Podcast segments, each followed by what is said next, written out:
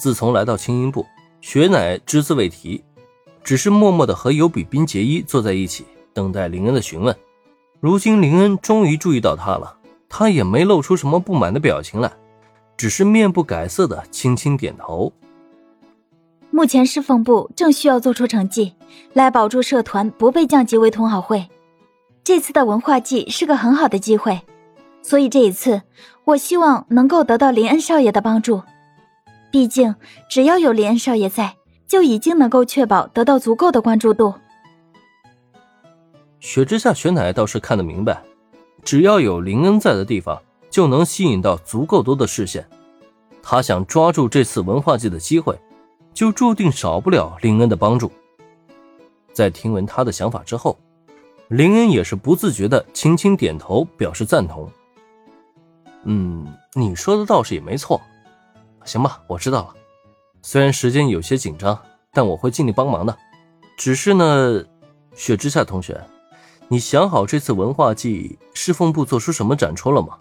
毕竟侍奉部的社团宗旨也并不是那么容易展现的。不是林恩自夸，只要他登场，侍奉部想吸引眼球真不是什么难事儿。可重点在于，侍奉部的社团宗旨是去帮助那些有需要帮助的同学。学乃总不可能为了展出这个文化宗旨，选择在文化祭当天充当救火队员的角色。哪里需要帮助，就带着侍奉部出现在哪里吧。这种活动是根本不好展示出来的，更是很难得到投票支持。这，在林恩的询问下，雪乃陷入短暂的沉默。由于文化祭来的太过突然，他也只是想到了先找林恩帮忙，却没想到后续的展出内容。这一时间问起来，他还真不知道该如何回答了。不过，就在玄乃陷入思考之际，位于他身侧的尤比宾结衣却在这个时候小心翼翼地举起手来。那个，我倒是有个想法，不知道能不能行。此时此刻，尤比宾结衣的压力很大，没办法，看看这在座的都是什么人啊？下午茶乐队，帝丹高中最出名的青衣部成员，帝丹高中至少有近半的学生。都是他们的粉丝，还有在学校里赫赫有名，身为空手道部前任主将的种本树美学姐，以及新任空手道部主将，荣获了特区空手道大赛女子组冠军的毛利兰同学。在这些校园有名的大佬面前，他一个默默无闻的小透明，哪里有什么发言权啊？可看到好友小雪乃的沉默，有些想法他在心里就不吐不快。只是他这一举手，齐刷刷的青音部里所有的目光都集中在他身上了，这就顿时把他吓了一跳，立刻如同小仓鼠一般的缩了缩脖子。别紧张，尤比冰同学，你有什么想法，大可以畅所欲言嘛。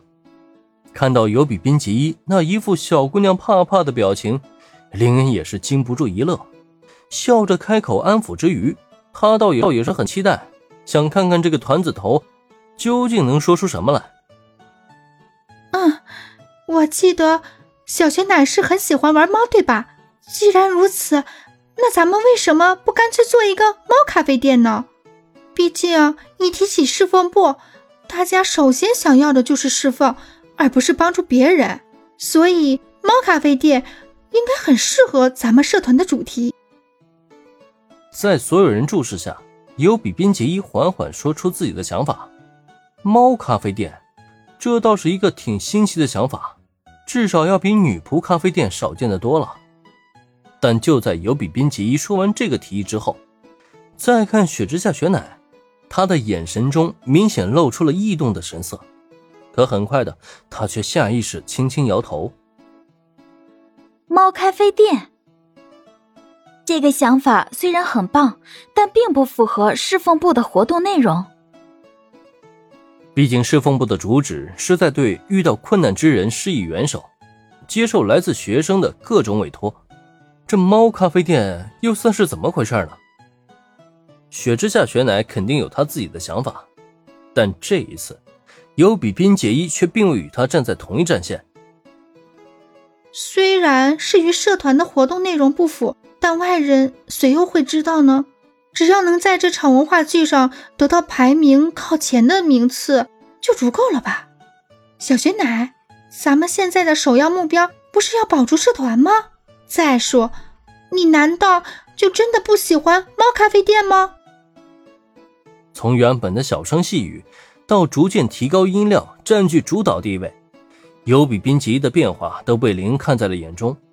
说实话，这样的反应在林看来，倒还真是挺有趣的。第一次看到雪之下雪乃竟然被人说教了，而且这个人竟然还是团子头。我。在尤比滨崎一略显咄咄逼人的注视下，雪乃迟疑了很久，最终轻轻垂下了头。猫咖啡店，我自然是喜欢的，但是这真的可行吗？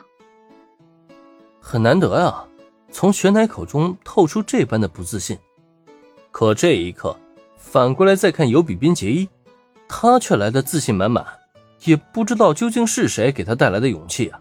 估计是梁静茹吧。